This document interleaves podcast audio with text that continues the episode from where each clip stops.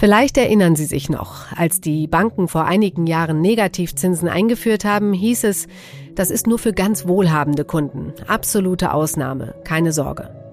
Tatsache ist aber, dass mittlerweile immer mehr Banken und Sparkassen Strafzinsen verlangen für Geld, das auf Giro- oder Tagesgeldkonten liegt. Also im Klartext, Sie als Kunde zahlen drauf, wenn Sie Geld auf Ihrem Konto liegen haben.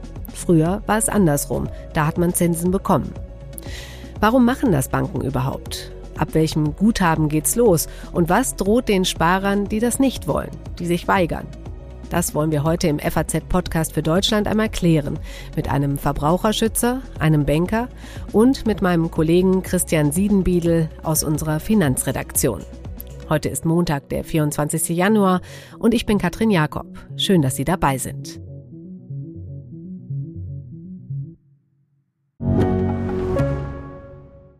Mein Name ist Dr. Tilman Rümenapf, niedergelassener Kinder- und Jugendarzt hier im Ennepe-Ruhr-Kreis. Die Einführung der Telematik sehe ich durchaus als Chance, aber aktuell fällt das System oft aus und es gibt viel zu wenig technischen Support. Dafür geht eine Menge Zeit drauf, in der ich die Kinder nicht genügend betreuen kann. Das muss sich ändern. Die besondere Nähe der niedergelassenen Haus- und Fachärzte ist in Gefahr. Was die Gesundheitspolitik jetzt dringend ändern muss, erfahren Sie auf rettetdiepraxen.de. Ja, Christian, ich habe es in der Anmoderation gesagt, immer mehr Banken nehmen Strafzinsen dafür, dass man sein eigenes Geld auf dem eigenen Konto aufbewahrt. Wie viele Banken sind es dann mittlerweile? Ja, es sind also mindestens so 555 Banken, hat das Internetportal Bialo gezählt, die auch von Privatkunden Negativzinsen nehmen. Inzwischen 580 machen das sogar bei Unternehmen. Das ist schon immer weiter gestiegen, mhm. diese Zahl.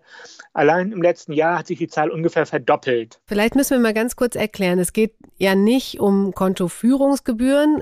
Diese Strafzinsen, von denen wir jetzt reden, dieses Verwahrentgelt, das kommt ja noch on top. Was hat es denn damit genau auf sich? Genau, das gibt es bei beidem jetzt, bei Tagesgeld und auch bei Girokonten, dass die Banken, wenn man seine Erspartes zur Bank bringt, dafür noch Geld nehmen, dass sie es aufbewahren sozusagen. Früher war es so, wenn man sein Geld zur Bank gebracht hat, bekommt man dafür Zinsen. Schon seit einer ganzen Zeit gibt es kaum mehr Zinsen. Und inzwischen ist es so, dass immer mehr mhm. Banken auch Zinsen dafür nehmen, dass man sein Geld dorthin bringen darf. Und natürlich, wo das Girokonto Kontoführungsgebühren kostet, kommt das noch obendrauf. Dann zahlt man beides. Man zahlt Kontoführungsgebühr und Negativzinsen. Mhm. Wie viel ist das denn? Wie viel sind denn so äh, Negativzinsen? Hast du da vielleicht so ein Beispiel mal, so ein Rechenbeispiel? Genau, das Normale sind so 0,5 Prozent im Jahr, wären also bei 100.000 Euro 500 Euro im Jahr. Mhm. Das kann ja doch schon eine ganze Menge sein und kann die Leute schon beschäftigen. Es gibt einzelne Banken, die auch über diesen Zinssatz noch hinausgeben, auch 0,7 Prozent nehmen, aber 0,5 Prozent ist so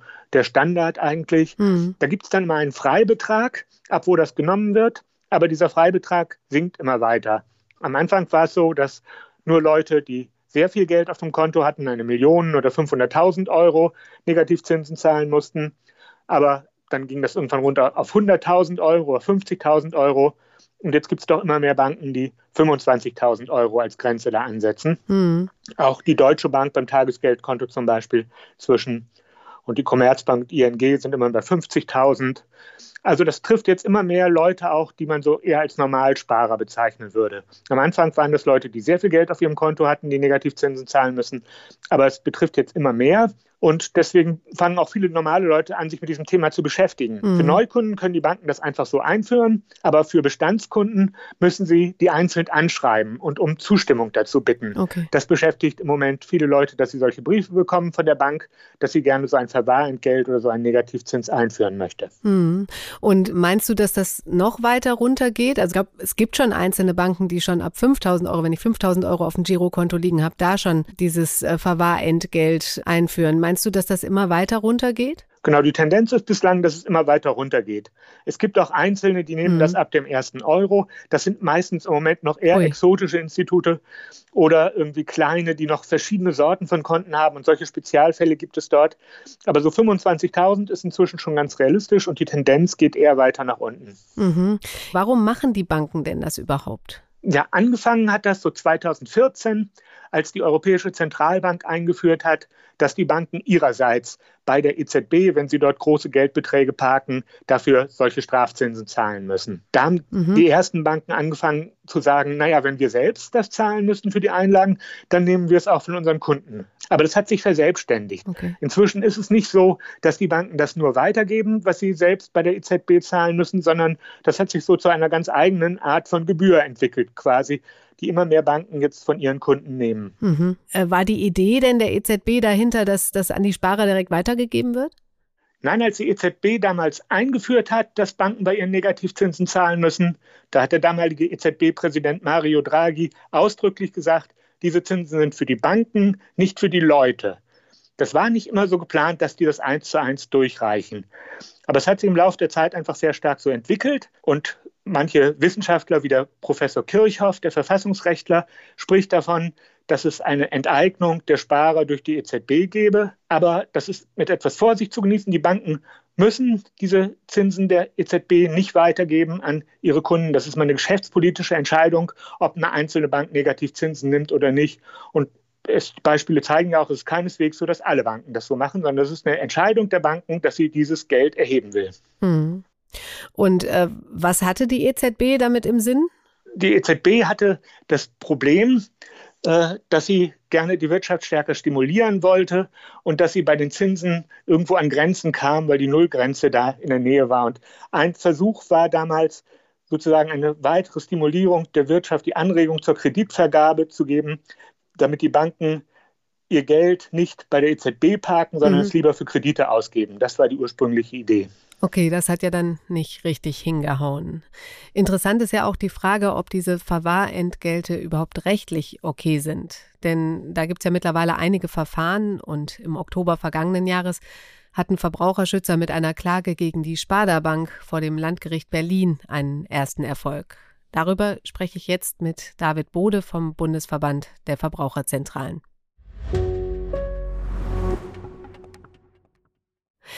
Herr Bode, was sagt dieses Urteil denn genau aus?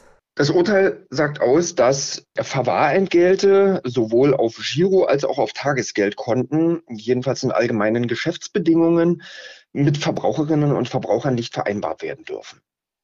Ja, und darüber hinaus hat das Gericht die Sparda-Bank Berlin auch dazu verurteilt, die zu Unrecht vereinnahmten Verwahrentgelte im Grunde auch an die betroffenen Kundinnen und Kunden zurückzuerstatten. Okay, das Ganze ist aber noch nicht rechtskräftig, oder? Wie geht es da weiter? Richtig, die Sparda Bank hat äh, Berufung eingelegt, da sind wir jetzt vor dem Kammergericht und werden dann die weitere Entwicklung in diesem Verfahren eben abwarten. Mhm.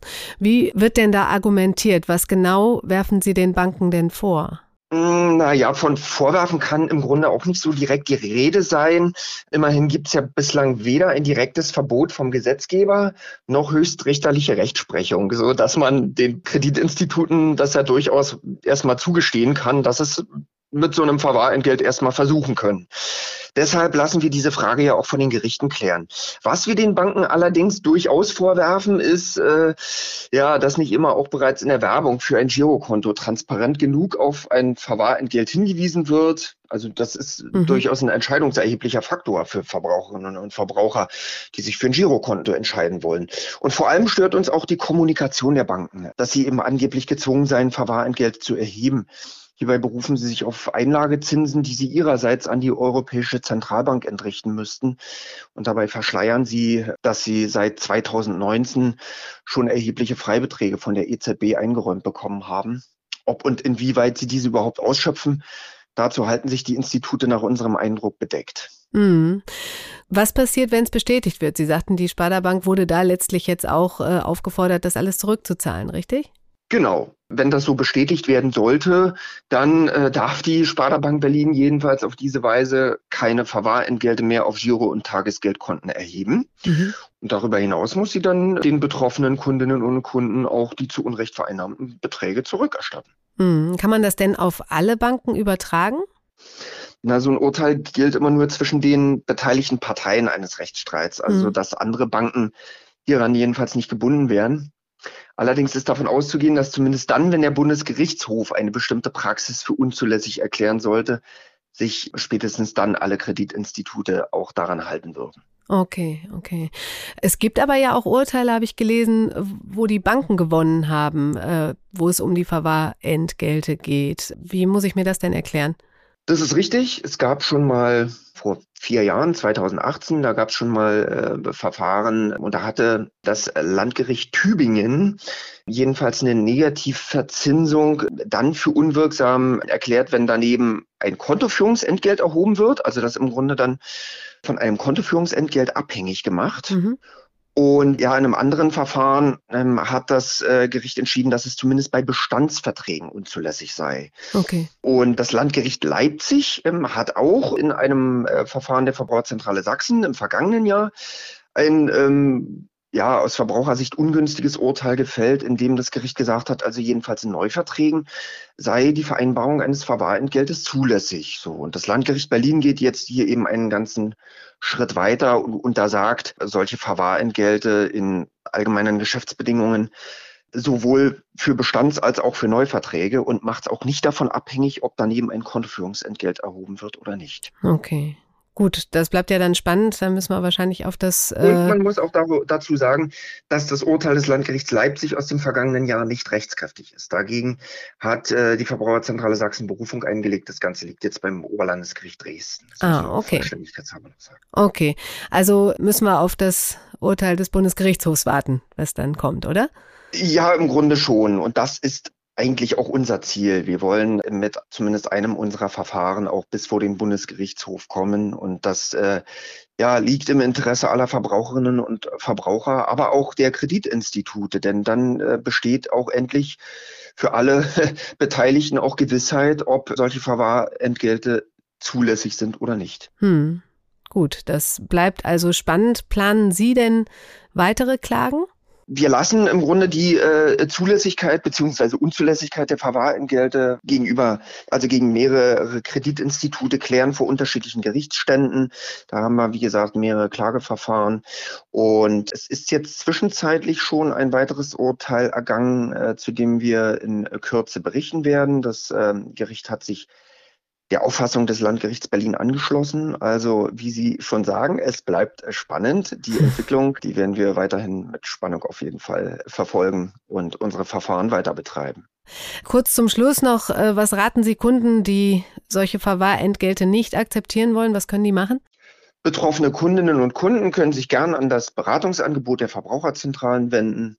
Informationen zur Beratung erhalten Sie über die jeweiligen Homepages, zu denen Sie auch über den Link verbraucherzentrale.de gelangen. Wunderbar, Herr Bohle. Herzlichen Dank und wir bleiben gespannt. Ja, danke auch. Christian, also wenn diese Urteile rechtskräftig werden und die Verwahrentgelte als unzulässig eingestuft werden, da könnte ja noch einiges auf die Banken zukommen, oder? Ja, wenn das so kommen sollte, dass sie als unzulässig eingestuft sind, müssten die Banken unter Umständen Milliarden zurückzahlen. Das wäre schon ein sehr gewaltiger Schritt. Hm. Bislang ist es ja so, dass das Landgericht Berlin bei der Sparda-Bank Berlin Negativzinsen für rechtsunwirksam erklärt hat. Mhm. Aber es gibt auch andere Urteile noch aus Leipzig und Tübingen, die in die andere Richtung gingen. Mhm. Das sind ja alles jetzt noch relativ niedrige Instanzen. Wahrscheinlich wird das den Instanzenweg hochgehen und irgendwann wird der Bundesgerichtshof darüber entscheiden müssen. Aber es gibt schon viele Banken, die sich Sorgen darüber machen und auch die Frage steht im Raum, ob sie Rückstellungen bilden müssen, ob sie also Geld dafür zurücklegen müssen für den Fall, dass diese Negativzinsen nicht zulässig sind und sie irgendwann Geld zurückzahlen müssen. Mhm. Jetzt äh, sagtest du eben schon, und das hat Herr Bode vom Verbraucherschutzverband auch gesagt, dass die EZB ja Freibeträge einräumt und äh, dass es so aussieht, zumindest als ob die Banken oft mehr quasi mit den Strafzinsen von den Kunden einnehmen, als sie selber an die EZB zahlen müssen. Also dass sie sozusagen noch Geld verdienen mit dem Verbraucher. Verwahrentgelt. Ist das so? Ja, bei bestimmten Quartalen zumindest kann man das bei der Commerzbank ganz gut an den Quartalsberichten zeigen dass sie dort mehr Einnahmen aus Negativzinsen verbucht hat, als sie selbst zahlt. Mhm. Natürlich hat die Niedrigzins- und Negativzinspolitik der EZB auch weitere Folgen, dass es insgesamt für die Bank schwierig ist, noch Marge zu erzielen und dass es für sie kompliziert ist, selbst das Geld anzulegen. Also auch Banken, die nicht unmittelbar selbst Negativzinsen an die EZB zahlen, haben auch mit diesen ganzen Niedrigzinsen Schwierigkeiten. Mhm. Das heißt, es gibt manchmal auch Auswirkungen der EZB auf die Banken, die nicht in diesem unmittelbaren Verhältnis bestehen. Aber die Banken nehmen das immer gerne als Argument, dass sie selbst bei der EZB Negativzinsen zahlen, um das ihren Kunden zu verkaufen. Aber es ist auch einfach eine Einnahme und Gebühr geworden inzwischen. Mhm. ist natürlich die Frage, ist das überhaupt so verwerflich, dass die Banken auch versuchen, Geld zu verdienen? In den rechtlichen Diskussionen darum wird immer gesagt, dass wenn ich mein Geld zur Bank bringe, dass das so was ist wie ein umgekehrtes Darlehen. Ich gebe der Bank ein Darlehen und dafür muss die Bank eigentlich früher klassischerweise Geld an mich zahlen. Da gibt es auch eine gesetzliche mhm. Vorschrift, wie so der Zinsfluss beim Darlehensvertrag laufen soll, nämlich immer von demjenigen, der das Geld nimmt, dem Darlehensnehmer, an den Darlehensgeber. Wenn das jetzt bei der Bank nicht mehr so ist, kann man schon fragen, ob da irgendwie was ins Rutschen gekommen ist, was auch nicht zulässig ist. Okay. Dass die Bank auch irgendwie Geld verdienen will, ist klar, aber ob sie das an dieser Stelle darf, dafür, dass sie Einlagen nimmt, das ist zumindest umstritten. Okay.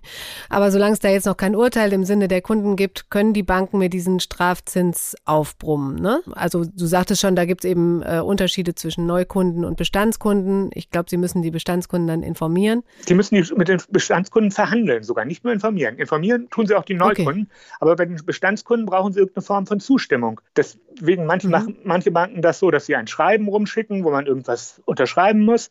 Oder aber sie telefonieren mit denen oder sprechen mit denen direkt in der Filiale und sagen dann, wir könnten von ihnen Negativzinsen nehmen, weil sie meinetwegen 100.000 Euro auf ihrem Girokonto haben. Aber wir bieten ihnen noch andere Möglichkeiten an, was sie sonst damit machen können. Stecken sie das Geld doch in Aktienfonds oder kaufen Sie einen Rentenversicherungsvertrag. Diese Verhandlungen finden auch in vielen Banken statt. Ah ja, okay. Aber ist das dann immer auch für den Kunden von Vorteil, diese Produkte anzunehmen? Oder wäre es für die Kunden manchmal auch besser, einfach den Negativzins zu zahlen? Man muss auf jeden Fall aufpassen. Die Banken versuchen bei dieser Gelegenheit auch gleich Produkte an den Mann zu bringen, an denen sie relativ viel verdienen, wo die Provisionen relativ mhm. hoch sind.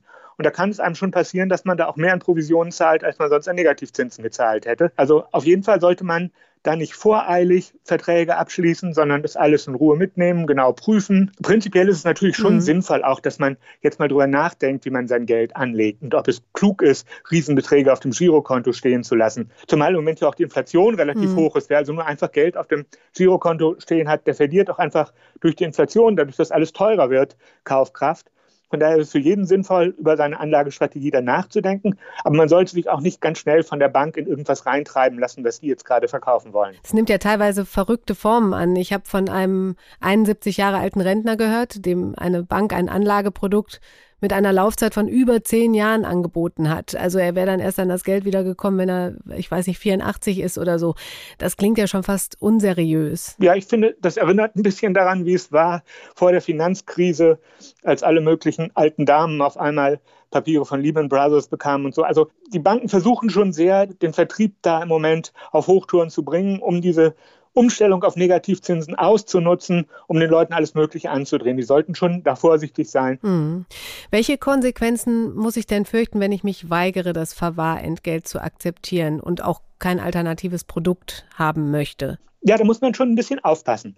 Ich habe von vielen Bekannten jetzt gehört, die gesagt haben, ach, ich lasse das einfach mal auf sich beruhen. Ich melde mich gar nicht. Was soll mir schon passieren? Aber die Banken drohen zum Teil dann mit der Kündigung des Kontos. Und die Stadtsparkasse Düsseldorf beispielsweise hat gezeigt, dass man das ernsthaft machen kann, dass man tatsächlich als Bank auch jemanden, der dann keinen Vertrag über ein Verwahrentgelt unterschreiben will, das Konto kündigen kann. Im Extremfall das Geld dann sogar ans Amtsgericht hinterlegen lassen kann und das nach 30 Jahren fällt es dann an die Staatskasse. Das wäre sozusagen das schlimmste Szenario, was einem da passieren kann, was in diesem Extremfall wahrscheinlich nicht allen Leuten passieren wird, aber was zumindest so die Mahnung ist, sich totstellen und gar nichts machen, ist auch keine gute Lösung, wenn die Bank ein Verwahrentgelt haben will. Okay. Ja, an der Stelle hören wir doch mal, was die Stadtsparkasse Düsseldorf selbst dazu sagt. Bei mir am Telefon ist jetzt Volker Schlede von der Stadtsparkasse Düsseldorf. Hallo, Herr Schlede. Servus. Herr Schlede, warum sind Sie so weit gegangen und haben Konten gekündigt? Das ist ja schon ein knallharter Schritt. Das kann man so sagen. Auch ganz ungewohnt. Schließlich äh, sind die Sparkassen seit über 200 Jahren darum bemüht, das Geld der Kunden zu mehren und nicht zu mindern. Aber wir haben eine verkehrte Zinswelt und äh, auch die Sparkassen haben dann irgendwann einen hohen Kostendruck, all dieweil auch wir Verwahrentgelt bezahlen müssen, beziehungsweise Zinsen an andere Institute für das, was die Kunden bei uns hinterlegen. Und äh, zum anderen haben wir eine hohe Inflationsrate. Wir hätten also eh mit unseren Kunden reden müssen, die ihr Geld auf einem Girokonto oder auf einem Tagesgeldkonto anlegen. Und so bietet sich dann schon die Gelegenheit, äh, das zusammenzupassen. Wie viel war das insgesamt? Fast zweieinhalb Millionen haben Sie dann ans Amtsgericht gegeben, ne? Das ist ja schon eine Menge. Ja, also wir haben äh, ursprünglich gehabt 1825 Kunden, die wir angeschrieben haben. Die hatten ein Gesamtvermögen bei uns im Bereich der täglich fälligen Gelder von 672 Millionen Euro. Damit man mal eine Größenordnung hat, also äh, durchschnittlich hatte jeder dieser Personen 370.000 Euro auf dem Konto. Äh, letztendlich sind davon übergeblieben fünf Personen, die sechs Konten hatten und diese haben wir dann via Kündigung auch dem Amtsgericht in Düsseldorf übergeben müssen, ja. Hm. Ist es das denn wert, solche Kunden zu verlieren? Ist das nicht für die Bank letztlich schlechter am langen Ende?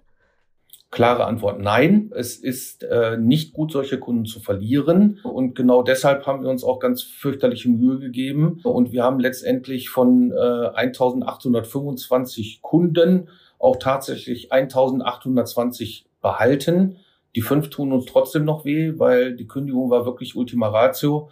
Aber wir haben ein, wie wir glauben, ganz gutes Verhältnis herstellen können. Hm, Gab es denn keine andere Möglichkeit? Also Sie sagen, Sie haben schon mit denen äh, verhandelt oder geschrieben? Es gab zahllose andere Möglichkeiten. Das ist ja genau der Punkt. Also es äh, muss wirklich nicht unverzinst irgendwo herumliegen. Es gab die Möglichkeit, auf äh, diverse Anlagemodelle auszuweichen, die wir auch vorgestellt haben, die wir immer wieder erklärt haben, die wir immer wieder erörtert haben. Es gab aber auch die Möglichkeit, ganz einfach eine Verwahrentgelterklärung zu unterschreiben, wo dann gesagt hat, nein, ich möchte, dass das Geld auf diesem Konto bleibt dann bleibt es dort natürlich auch, aber dann haben sie leider auch das Verweingeld, was wir zahlen müssen, muss dann vom Kunden auch bezahlt werden. Mhm. Aber bei anderen Banken kam es dazu nicht, dass äh, Konten gekündigt werden, soweit ich das verstanden habe. Wie, wieso haben die das geschafft, quasi da die Kunden zu überzeugen? Also da fehlt mir der Einblick, ob alle anderen Institute das tatsächlich geschafft haben. Wir haben wahrgenommen, dass sehr, sehr viele Institute auch nach Düsseldorf geschielt haben und auch, was machen die da? Also ich glaube, es gibt ein, eine ähnliche Bewegung, dass alle Institute ihre Kunden tatsächlich angesprochen, angeschrieben oder mit ihnen versucht haben, Vereinbarungen zu treffen, äh, weil auch andere Institute äh, wird diese Kostenlast enorm drücken. Warum blieb letztendlich nichts anderes übrig? Ich glaube, dass nur wenn man solche Dinge dann auch unmittelbar verdeutlicht und auch sehr, sehr klar macht, dass man sonst auch zu anderen Schritten bereit ist. Erst dadurch auch für viele erkennbar wird, dass das offensichtlich ein sehr, sehr ernstes Anliegen ist, mit dem äh, die Sparkasse da auf seine Kunden zutritt. Hm. Wie waren denn die Reaktionen? Also offensichtlich, wenn ich jetzt einfach über die 1825 hinweggehe oder auch in der zweiten Runde über die 1730, es ist Bereitschaft da, sich mit uns darüber zu unterhalten. Und desto höher die Inflationsrate steigt, desto mehr steigt auch die Bereitschaft dazu, sich über äh, alternative Anlagemodelle zu unterhalten. Hm. Mittlerweile, man muss es einfach so sagen, gerechnet äh, auf den letzten Monat bei einer Inflationsrate von rund fünf Prozent, ist das Problem Inflation neun bis zehnfach höher als das Problem Verwahrentgelt. Und eine Bank, die Kunden mit einem hohen Guthaben in einem im Bereich der täglichen fälligen Gelder nicht anspricht, hat ihren Auftrag eigentlich auch nicht verstanden. Mhm. Ich glaube, den Kunden ist auch durchaus bewusst, dass es da ein Problem gibt, was man anfassen muss. Das Thema Geld und die Beschäftigung damit liegt auch nicht jedem so sehr am Herzen, dass er sagt, wow, da muss ich mich jetzt unbedingt sofort drum kümmern dann kommt die Bank eben auf sie zu und dann wird das Problem doch angesprochen. Dann muss man auch irgendwie reagieren und eine Lösung finden. Hm. Mein äh, Kollege hat gesagt, es ist zunehmend auch ein Weg für die Geldhäuser, Geld zu verdienen. Also sie nehmen von ihren Kunden mehr Strafzinsen, als sie selbst an die EZB zahlen müssen. Warum ist das so? Also diese Betrachtungsweise funktioniert nur für Leute mit einem eingeschränkten Blickwinkel. Wenn ich jetzt nur die äh, Verwahrentgelte nehme, die Richtung EZB fließen, dann mag diese Betrachtung für das eine oder andere Bankhaus vielleicht noch stimmen. Tatsächlich ist es aber so, dass, entschuldigen Sie diese betriebswirtschaftlich flapsige Formulierung, die gesamte Passivseite bei einer Bank unter Wasser steht und äh, sie natürlich nicht nur an die EZB Gelder für die täglich fälligen Gelder ihrer Kunden zahlen, sondern sie zahlen für die gesamte Passivseite. Das heißt, so gut Deutsch, die Bilanz, wenn ich nur die Gelder täglich fällig, die auf der Passivseite einer Bank ruhen, nehme, dann werden bei allen Banken hohe, hohe Kosten dafür fällig. Und wenn man das nur im Blickwinkel auf die EZB beschränkt, blendet man einen großen Teil der Kosten schlicht und ergreifend aus. Und wie ist das jetzt für die Kunden der Stadtsparkasse Düsseldorf? Müssen da noch mehr mit Kündigungen rechnen? Also haben Sie da noch äh, weitere Schritte, die Sie planen? Bei uns läuft zurzeit eine, ich, ich nenne sie jetzt mal zweite Runde, wo wir 1730 Kunden angeschrieben haben. Diesmal ging es äh, um 130.000, die im Bereich der täglich fälligen Gelder bei uns in Anführungszeichen geparkt waren. Also das heißt, wenn ein, ein Kunde 130.000 Euro auf dem Konto geparkt hat, äh, dann bekommt er ein Schreiben von Ihnen.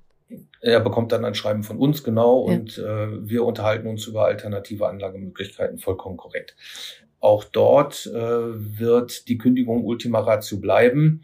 Letztendlich von den 1730 Kunden, die wir angeschrieben haben, sind jetzt noch äh, 16 Kunden über. Und wir hoffen uns auch mit denen noch auf ein Kontomodell, auf ein Anlagemodell einigen zu können, womit sie letztendlich ebenfalls die Aussicht haben, auch Geld zu verdienen. Ja, die Kunden und Sie als Stadtsparkasse auch, oder? Äh, das gehört dazu. Wir sitzen äh, beide in einem Boot. Die Kunden zahlen verweint Geld, wir zahlen verweint Geld. Und wir müssen nach vorne raus einfach eine Strategie für beide finden, mit, äh, mit der sie auch beide Geld verdienen. Das heißt also einmal das Kreditinstitut und natürlich auch unsere Kunden. Das ist unser klares Ziel. Herr Schlede, vielen Dank für das Gespräch. Ich wünsche Ihnen noch einen schönen Tag, Frau Jakob. Wenn ich also nicht klagen möchte, aber auch keine Lust auf Ärger habe und trotzdem nicht möchte, dass mein Erspartes durch Strafzinsen zusammenschmilzt, was kann ich denn dann tun? Nicht reagieren, das haben wir jetzt gerade schon besprochen und haben wir auch eben gehört, ist schon mal keine gute Lösung.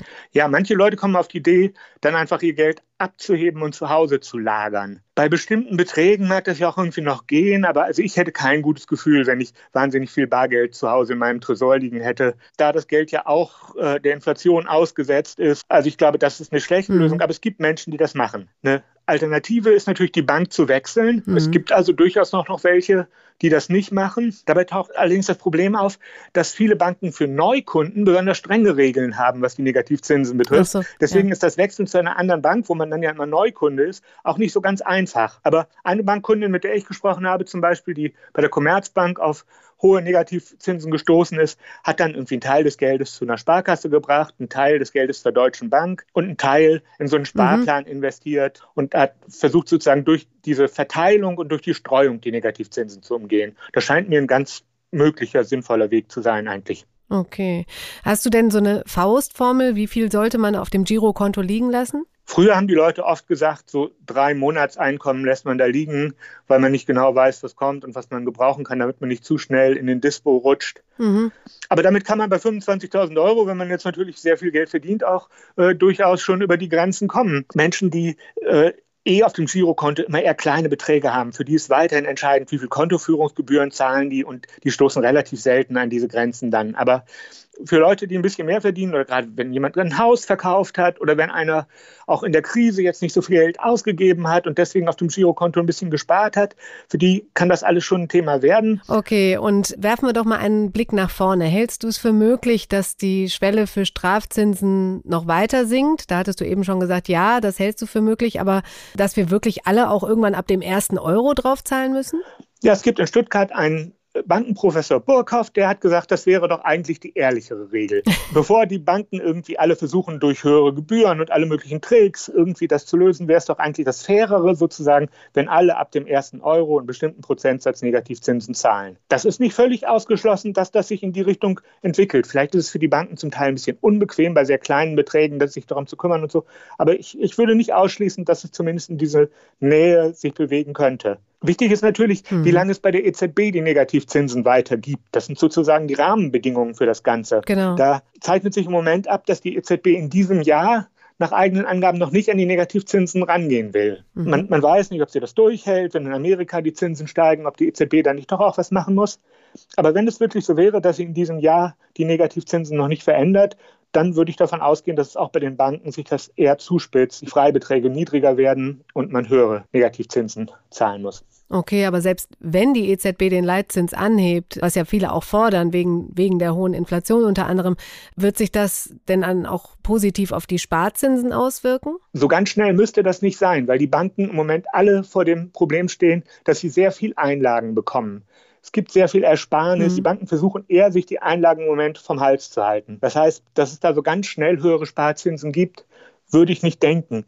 Hm, ist ja schon verrückt, ne? Früher wurde um die Sparer gebuhlt, damit die mit dem Geld arbeiten können und jetzt versuchen sie sie wegzuhalten und wollen sie gar nicht bei sich haben. Ja, die, die Banken fehlt auch vernünftige Anlagemöglichkeiten für das Geld, was die Sparer ihnen bringen. Sie können das zum Teil mhm. noch irgendwie in Immobilienfinanzierung zum Beispiel stecken. Das ist noch eine Sache, wo Banken viel Geld verleihen. Aber es kommt viel mehr Geld rein, als sie sinnvollerweise rausgeben können. Und deswegen versuchen sie, sich vor großen Einlagen zu schützen. Im Moment gibt es auch so ein Spiel, dass immer derjenige, der am wenigsten Negativzinsen nimmt, der bekommt dann die ganzen riesengroßen Einlagen und muss sich dann auch irgendwie wieder was ausdenken, wie er es schafft, die fernzuhalten. Und dadurch ist das auch, dass sich die Negativzinsregelungen gegenseitig hochschaukeln und die Freibeträge immer weiter runtergehen, weil derjenige, der den höchsten Freibetrag hat, der bekommt dann wieder ganz viel Geld, dann geht der runter mit dem Freibetrag und dann ist es beim nächsten. Ja, ja, das ist dann so eine Spirale, ne? Genau davor wollen sich die Geldinstitute ja mit diesen Strafzinsen letztlich auch schützen, also vor einem Ansturm der Kunden. Das hat Volker Schlede von der Stadtsparkasse Düsseldorf auch ganz klar so gesagt. Dass Kreditinstitute ein Verweingeld erheben, hat auch etwas damit zu tun, dass man eine Art Schutzwall baut, damit nicht weitere Gelder zufließen im Bereich der täglich fälligen Gelder. Nur Institute, die kein Verwahrentgelt erheben, werden mit Kundenvertrauen erdrückt.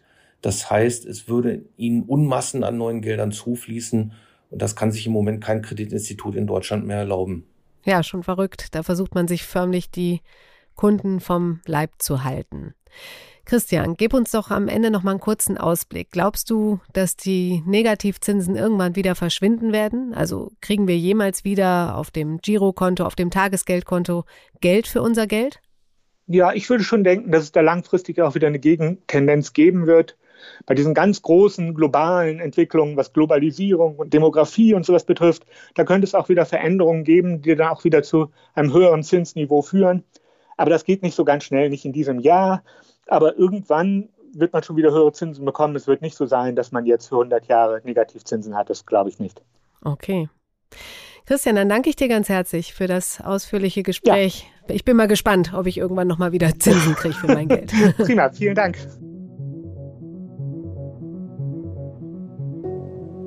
Das war's für heute im FAZ Podcast für Deutschland. Heute mal mit einem Thema rund ums Geld. Falls Sie sich für solche Themen interessieren, hören Sie auch gerne mal in unseren FAZ-Podcast Finanzen und Immobilien rein, der immer dienstags erscheint. Ich bedanke mich bei Ihnen fürs Zuhören und verabschiede mich für heute. Machen Sie es gut.